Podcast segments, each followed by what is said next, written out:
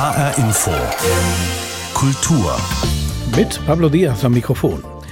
Gehören Sie auch zu jenen Menschen, die gerne täglich oder am Abend noch zum Buch greifen? Dann gehören Sie vielleicht zu einer aussterbenden Gattung, sofern man den Unkenrufen der vergangenen Jahre folgt. Angeblich lesen die Menschen immer weniger Bücher. Eine kleine, nicht repräsentative Straßenumfrage. Ich lese nicht viel, nur wenn wir es für die Schule müssen. Also ich mag keine Liebesbücher, so Liebesdramen, das interessiert mich nicht so. Also lieber spannende Bücher, wo halt mehr Action ist. Abends oder so, dann nehme ich mir vor zu lesen, aber dann gucke ich lieber Fernsehen. Deswegen lese ich eigentlich total selten. Halt nur so Zeitschriften meistens. Ich finde es irgendwie praktischer, weil man kann das Buch auch dann aufhören, wenn man will. Und wenn jeder das gleiche oh, Buch ja. liest, ja, ähm, hat jeder eine andere Fantasie zu dem Buch. Ich lese halt auch zurzeit ähm, viel über Liebe und ähm, über Jugendliche und so. Es wird besser beschrieben in Büchern, erklärt und so. Ein Blick in die U-Bahnen zeigt, vor zehn Jahren waren die Menschen in ihrer Zeitungs- oder Bücherlektüre vertieft. Manche waren auch mit einem E-Book unterwegs. Heute dagegen sitzen sie meistens vor ihren Smartphones und schauen Videoclips auf YouTube oder sie spielen irgendwelche Games. Aber kann man daraus schließen, dass heute weniger gelesen wird? Nein, sagt Professor Klaus Benisch. Der Literaturwissenschaftler behauptet, wir lesen eigentlich mehr. Ist ja tatsächlich so, dass wir durch diese neuen digitalen Medien, die in unseren Alltag eingebrochen sind, dass wir zunächst mal nicht weniger lesen, sondern wir lesen mehr. Wenn Sie sich umschauen, dann finden Sie überall an den in Warteschlangen, an den Kassen im Supermarkt Menschen, die auf ihre Handys gucken und dort irgendetwas lesen, Blogs oder in den sozialen Medien, Nachrichten. Das hat man früher so nicht gehabt. Also es gab natürlich immer Leute, die auf Reisen ein Buch dabei hatten, aber im Supermarkt war das doch eher selten. Auch die Zeitung war eigentlich nicht geeignet, in der Warteschlange jetzt gelesen zu werden. Mit diesen digitalen Medien wird das anders? Wie lesen wir heute und ist das alles eine Gefahr für das Buch? Zwei Fragen, mit denen wir uns in dieser Ausgabe von HR Infokultur beschäftigen wollen. Anlass ist der Welttag des Buches. 1995 erklärte die UNESCO den 23. April zum Welttag des Buches, ein Feiertag, der für das Lesen und für die Bedeutung von Büchern steht. Das Datum 23. April ist außerdem der Todestag von zwei bedeutenden Schriftstellern, William Shakespeare und Miguel de Cervantes. Der 23. April ist in der spanischen Region Katalonien aber auch ein besonderes Datum. Es ist ein Festtag mit besonders romantischem Flair. Marc Dugge sagt uns warum. Wer Javier Cercas nach San Jordi fragt, der muss Zeit mitbringen, denn der spanische Bestsellerautor kommt bei dem Thema schnell ins Schwärmen. Vor zwei Jahren sagte er, no existe una fiesta así en el mundo so eine Feier gibt es sonst nirgendwo auf der Welt. Eine Feier, die Barcelona und die ganz Katalonien mit Büchern und Schriftstellern zusammenbringt. Das ist ein außergewöhnlicher und auch sehr seltsamer Tag. Die Menschen gehen ja arbeiten, aber trotzdem sind die Straßen voll. Alle kaufen Bücher und Rosen. Es ist ohne Zweifel der schönste Tag des Jahres. Bücher und Rosen, darum dreht es sich an diesem Tag. Die Rosen erinnern an San Jordi, den heiligen St. Georg, der der Legende zufolge einen Drachen umbringt, um eine Prinzessin aus dessen Klauen zu befreien. Aus dem Blut des Drachen pflückt San Jordi eine Rose und schenkt sie der Prinzessin. Und so schenken die Katalanen sich auch heute eine Rose oder eben ein Buch. Jedes Jahr am 23. April wird es schon morgens eng auf der Rambla.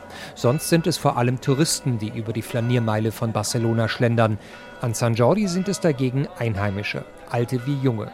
Die Bücherstände ziehen sich über eine Länge von mehr als vier Kilometern. An mehreren von ihnen signieren Star-Autoren wie Eduardo Mendoza oder Javier Marias. Die Fans warten dann in langen Schlangen geduldig darauf, mit ihren Helden ein Wort zu wechseln und eine Unterschrift zu ergattern. Sergio Villa San Juan, Literaturjournalist der Zeitung La Vanguardia. San Jordi hat traditionell mit menschlichem Kontakt zu tun, mit Schriftstellern auf der Straße. Das hat nichts Virtuelles. Es geht darum, Bücher anzufassen. Mm,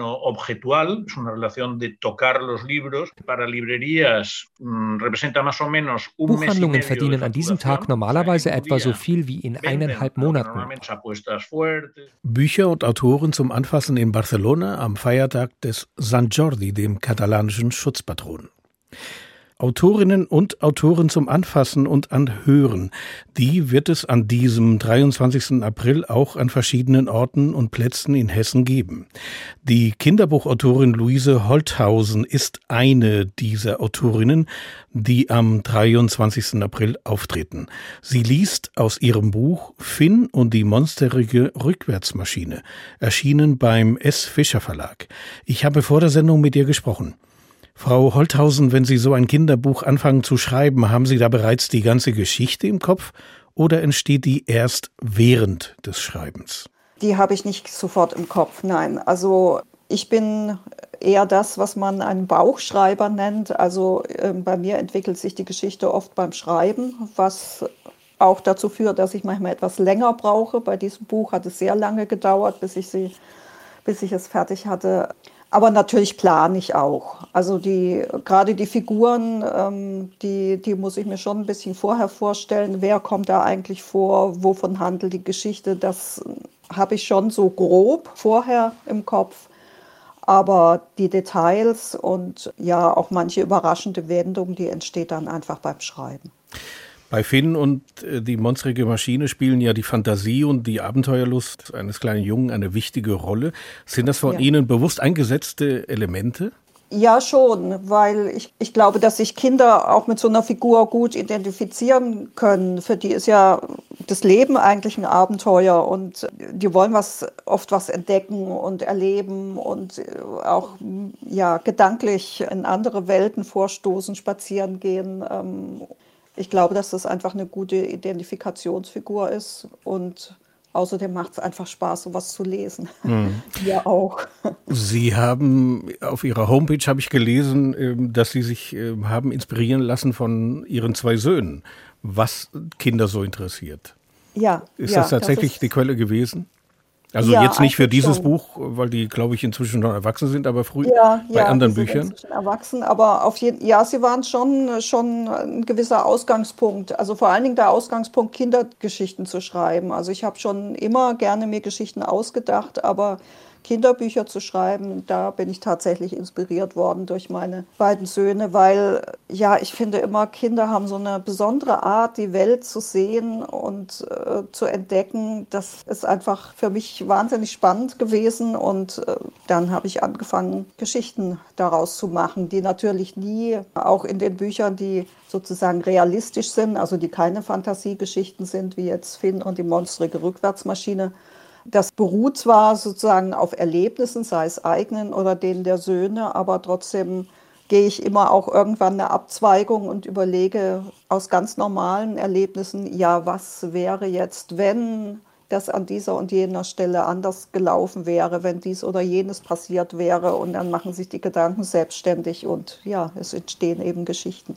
Dazu müssen Sie sich aber auch in, in die Welt der Kinder versetzen. Ist das so leicht? Also, also mir fällt es nicht schwer. Ich weiß nicht, wie es anderen geht, aber tatsächlich fällt mir das leicht, glaube ich, ja. Mhm. ja. Würden Sie sagen, Ihre Bücher sind eher zum Vorlesen oder zum Selberlesen? Ich frage das, weil die Sprache, gerade in dem Buch, über das wir sprechen und das Sie auch bei der Lesung vortragen werden, die Sprache ist zwar einfach, die Sätze sind einfach, aber die Wörter, die da benutzt werden, sind schon ziemlich anspruchsvoll. Und ich habe mich äh, gefragt beim Lesen, beherrschen die Kinder tatsächlich ein solches Vokabular heutzutage?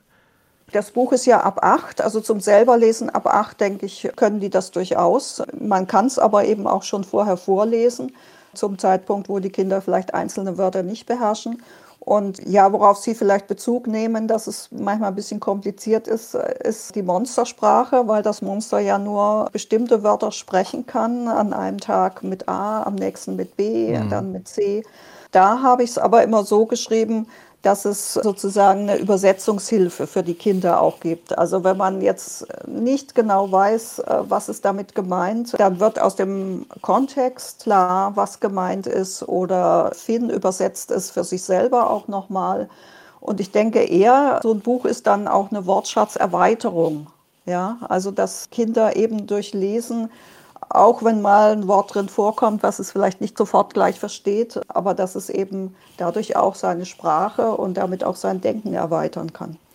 Frau Holthausen, wie darf man sich so eine Lesung am Welttag des Buches vorstellen? Wie läuft so eine Veranstaltung ab, gerade wenn Kinder dabei sind? Also meine Lesungen sind immer so, dass ich versuche, mit den Kindern in Kontakt zu kommen. Also dass ich mich da nicht nur hinstelle und was runterlese und dann gehe ich wieder, sondern ich erzähle auch was. Also ich erzähle was über die Figuren, Wer ist das? Der Finn, der Vater, das Monster. Ich lese Ausschnitte aus dem Buch. Ich kann ja nicht das ganze Buch vorlesen, das wäre dann zu viel. Wähle also bestimmte Stellen aus, die besonders spannend oder besonders witzig sind und ich unterbreche auch immer wieder und lasse die Kinder auch mit überlegen und mitdenken, dass, ja, wie könnte es jetzt an der Stelle weitergehen? Oder was hat jetzt dieser oder jener gemeint? Wie würdet ihr jetzt an der Stelle reagieren, wenn ihr jetzt Finn wärt? Was würdet ihr dann tun? Und dadurch entsteht auch so ein Gespräch und äh, ja, für die Kinder ist es nicht einfach nur zuhören und konsumieren und äh, vielleicht auch Gedanken abschweifen lassen, sondern die sind dann oft wirklich dabei und kombinieren mit, Rätseln mit, überlegen mit und ja, sind einfach dabei, voll dabei dann. Mhm. Und dann natürlich dürfen sie auch Fragen stellen, klar. Also, dass sie oft ja so fragen, wie kommen sie auf ihre Ideen oder wie viele Seiten schreiben sie am Tag? Das sind so ganz beliebte Fragen. wie viele Seiten schreiben Sie denn an einem Tag? Ja, da kann ich Ihnen das sagen, was ich auch in den Lesungen immer antworte. Das ist ganz unterschiedlich. Die Tage sind einfach unterschiedlich. Manchmal wache ich morgens auf, habe sehr viel im Kopf, weiß genau, wie es weitergeht. Und manchmal muss ich halt sehr überlegen. Und es gibt auch Tage, ich sage immer, da schreibe ich rückwärts, habe ich das Gefühl. Da lese ich, ich fange immer so an, dass ich nochmal lese, was ich am Vortag geschrieben habe. Und dann überarbeite ich nochmal. Und manchmal ist dann weniger Text da als vorher, weil ich einiges gestrichen habe. Und ist, nehmen Sie sich auch, ich meine, ich kenne das von anderen Schriftstellern und Autorinnen und Autoren, die sagen, ich muss mir dann eine bestimmte Zeit auch vornehmen, in der ich versuche zu schreiben. Das heißt, haben Sie auch einen bestimmten äh, Zeitkontingent, äh, wo Sie arbeiten oder sagen Sie, jetzt bin ich inspiriert, jetzt setze ich mich hin? Nee, ich, ich habe schon eine bestimmte, bestimmte Arbeitszeit. Also ich schreibe vor allen Dingen vormittags. Das ist so, da ist mein Kopf frisch, da kann ich am besten schreiben. Und den Vormittag halte ich mir normalerweise auch dafür frei. Also wenn jetzt nicht wirklich irgendwelche anderen Termine sind, aber normalerweise halte ich mir dafür den Vormittag frei. Weil ja, wenn man immer nur darauf wartet, dass die Muse einen küsst, dann, äh, ja, dann kommt man, glaube ich, nicht weit. Also mhm. ich käme da nicht weit. Ich, ich brauche die Regelmäßigkeit und wenn ich einen Text überarbeite. Das ist ja auch Arbeit. Also es ist nicht so, dass ich immer nur einen neuen Text schreibe. Das Überarbeiten nimmt ja auch viel Zeit äh, und Raum in Anspruch. Das mache ich auch sehr gerne. Und äh, ja, so ist der Vormittag immer mit Arbeit gefüllt. Und ist es eine Lesung am Welttag des Buches? Ist das für Sie eine Besonderheit oder ist das, sagen wir mal, wie jede normale Lesung auch? Na, ein bisschen ist es schon was Besonderes, denn der Welttag des Buches hat ja schon doch ein bisschen was von einem Feiertag. Also ich bin mir bewusster, was ich tue und warum ich es tue. Und ähm, mir ist da auch bewusst, wie wichtig Bücher sind und dass sie für Kinder, für jedes Kind zugänglich sein sollten, was ja leider nicht der Fall ist sagt die Kinderbuchautorin Luise Holthausen. Am Welttag des Buches liest sie in Kronberg aus ihrem neuen Buch Finn und die monsterige Rückwärtsmaschinen erschienen im S. Fischer Verlag. Die Szenen, die Künstler, die Macher, die Kultur in HR Info. Ich selbst von meinem Metier, von etwa vom Roman, empfinde deutlich, das Buch ist eine überalterte Angelegenheit. Das Buch, der Roman etwa, steht nicht mehr richtig in der Zeit. Das stimmt nicht mehr. Die Zeitungen, die Zeitschriften haben uns den Boden abgegraben. Genauso geht es Ihnen, bloß Ihnen noch viel mehr als uns. Der Schriftsteller Alfred Döblin war das am 11. April 1931. Der Autor von Berlin Alexanderplatz stellt an diesem Tag die traditionellen Formen der Kunst radikal in Frage, bezweifelt ihre Zeitmäßigkeit und auch und vor allem den Roman. Alfred Döblin als Kulturpessimist. Diese Kulturpessimisten sind es, die Tag ein, Tag aus eine Krise des Lesens heraufbeschwören. Gerade im Zeitalter von Internet, Smartphones und Tablets sehen sie das Abendland in Gefahr, weil die Menschen angeblich zu wenig Bücher lesen, von Romanen ganz zu schweigen. Klaus Benisch ist Literaturwissenschaftler an der Ludwig-Maximilian-Universität in München. Er ist Autor eines kleinen Buches mit dem Titel Mythos lesen, Buchkultur und Geisteswissenschaften im Informationszeitalter. Erschienen im Transkriptverlag in Bielefeld. Vor der Sendung habe ich Klaus Benisch gefragt, lesen wir alle tatsächlich zu wenig? Schön, dass Sie das fragen. Ich würde das so nicht sagen. Also wir leben in einem Umbruch äh, der Lesekultur. Das ist, glaube ich, auch die Hauptstoßrichtung dieses Essays, denn äh, Lesekrisen begleiten das Lesen eigentlich seit es Lesen gibt und auch die Rede über die Krise des Buches ist eigentlich so alt wie der Buchdruck selbst. Aber es ist nicht abzustreiten, dass wir in einer Zeit leben, in der sich eben die Formen des Lesens fundamental wandeln. Das hat mit der digitalen äh, Revolution zu tun und der Digitalisierung insgesamt. Und dabei geht es, denke ich, nicht nur um die Form des Lesens, ob Sie jetzt am Computer lesen oder auf dem Tablet oder äh, auf dem Smartphone, sondern es geht sozusagen auch um die Sekundärerscheinungen dieser digitalen Veränderungen, dass unsere schlichtweg unsere Zeit und unsere Aufmerksamkeit, die wir früher Lesestoffen entgegenbrachten, dass uns die oft nicht mehr zur Verfügung steht. Und dadurch ergibt sich ein Wandel, der von vielen als Krise gedeutet wird. Wenn Sie von Umbruch sprechen, bedeutet das, es ist noch nicht zu Ende? Wo führt das denn hin? Also darüber kann man letztlich nur mutmaßen. Was sich abzeichnet im Bereich der digitalen Medien ist ja nach Expertenmeinung eine immer stärkere Visualisierung. Ist ja tatsächlich so, dass wir durch diese neuen digitalen Medien, die in unseren Alltag eingebrochen sind, dass wir zunächst mal nicht weniger lesen, sondern wir lesen mehr. Wenn Sie sich umschauen, dann finden Sie überall an den in Warteschlangen, an den Kassen im Supermarkt Menschen, die auf ihre Handys gucken und dort irgendetwas lesen, Blogs oder in den sozialen Medien, Nachrichten. Das hat man früher so nicht gehabt. Also es gab natürlich immer Leute, die auf Reisen ein Buch dabei hatten, aber im Supermarkt war das doch eher selten. Auch die Zeitung war eigentlich nicht geeignet, in der Warteschlange jetzt gelesen zu werden. Mit diesen digitalen Medien wird das anders. Und insofern lesen wir eigentlich mehr, als wir noch vor 20, 30, 40, 50 Jahren gelesen haben, in der Summe. Wir lesen natürlich anders und das digitale Lesen unterscheidet sich auch strukturell vom analogen Lesen. Wir lesen auch andere Dinge, andere Lektüren. Aber wir lesen. Und die Frage wäre jetzt, wie wird das in Zukunft sein? Also wird sich diese Entwicklung fortsetzen, dass wir immer mehr lesen, dass also immer mehr Bereiche unseres Daseins gefüllt sein werden mit digitalem Lesen? Oder wird sich das möglicherweise in eine andere Richtung verändern? Und da kann man mutmaßen, dass eben vieles jetzt, was wir noch lesen müssen, also das fängt an bei den Handreichungen, wie werden die Geräte überhaupt bedient. Da gibt es ja oft lange, umständliche Bedienungsanleitungen, da muss man mal reinlesen, dass all diese Sachen sich visualisieren und eben sehr viel stärker eingebunden sind in die Bildwelt und die Bildsprache und dass damit sich natürlich das Lesen dann auch nochmal verändert. Und man könnte jetzt auch mutmaßen, wenn man auf die Graphic Novels guckt, die ja auch in einer gewissen Weise in den letzten Jahren viel Zuspruch erfahren haben, dass sich das dann irgendwann möglicherweise auch im, im Buchmarkt oder in, im Buchbücherkonsum niederschlagen wird. Aber wenn Sie nicht das Wort Krise benutzen wollen, also Krise des Lesens, ja. sondern von Umbruch sprechen, machen Sie diesen Umbruch auch bei Ihren Studenten fest? Ich schreibe nicht nur davon, dass die Studenten und Studentinnen Schwierigkeiten hätten, längere Texte zu lesen, anspruchsvolle Texte, sondern auch ich selbst und äh, viele meiner Kollegen. Wir geben das natürlich nicht immer zu, aber es hat sich, wenn man es jetzt eine Weile äh, gemacht hat und an den Universitäten gearbeitet hat, in den letzten 30, äh, 40 Jahren doch sehr viel verändert. Und die ganz normale Erwartung in einem äh, fortgeschrittenen Seminar in den 80er Jahren war, dass sie eben von Woche zu Woche einen längeren Text, einen Roman mit entsprechender begleitender Sekundärliteratur lesen mussten und auch ohne größeres Murren gelesen haben. Und dass sie dann unter Umständen als Leiter dieses oder Leiterin dieses Seminars eben äh, Texte, die sie schon kannten, auch nochmal in Vorbereitung auf wöchentliche Sitzungen lasen. Das war auch nicht ungewöhnlich. Und das gibt es so eigentlich schon länger nicht mehr. Also es gibt es natürlich immer noch, aber es ist nicht mehr die Norm.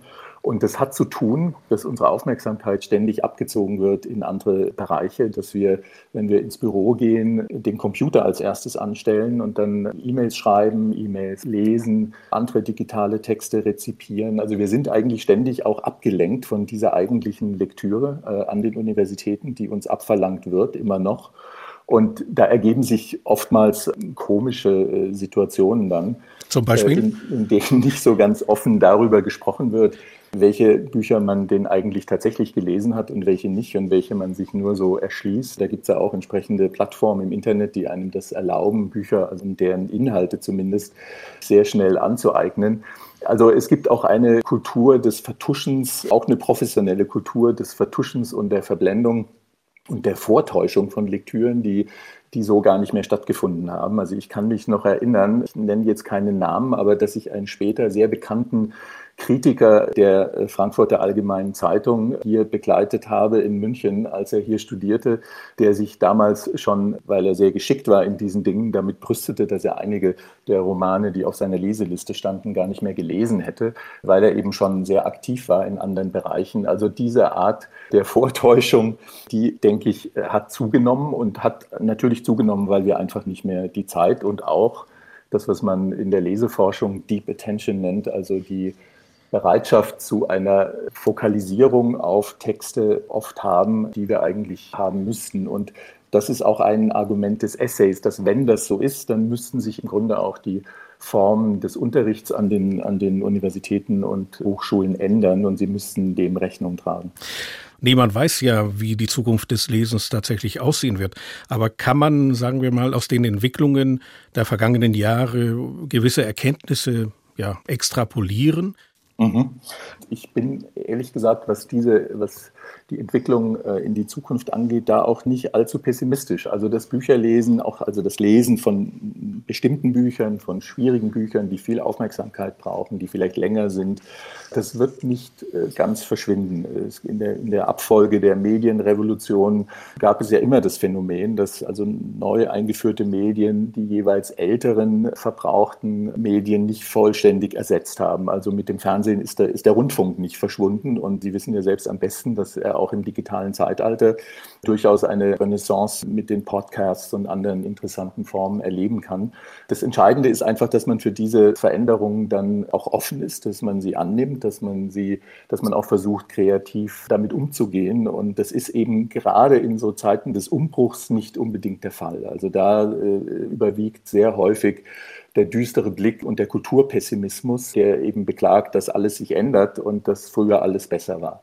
Äh, insofern würde ich als Quintessenz einfach sagen oder mir auch wünschen, dass dort, wo über das Lesen sehr, sehr viel nachgedacht wird, naturgemäß, äh, nämlich in den Geisteswissenschaften, dass es dort eine etwas größere Offenheit für diese neuen Veränderungen äh, geben sollte, die sich dann auch in den entsprechenden Debatten und Diskursen niederschlagen. Denn die Studierenden, das werden Sie sehen, wenn Sie an jede deutsche Hochschule heute gehen und auch natürlich anderswo, die nehmen schon längst ihr Smartphone her und lesen Romane und Bücher und Sekundärliteratur auf diesen technischen Geräten. Und das macht natürlich etwas mit ihrem Lesen.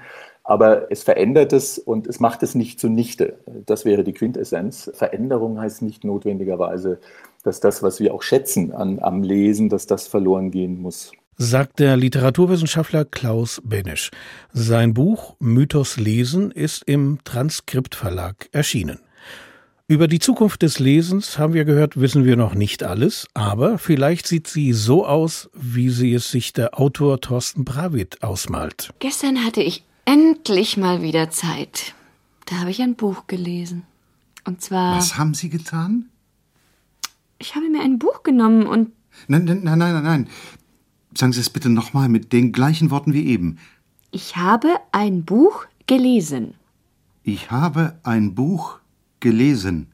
Das hört sich irgendwie merkwürdig an, nicht, finden Sie nicht? Ein Buch lesen. Äh, Sie meinen. Ja, so altertümlich.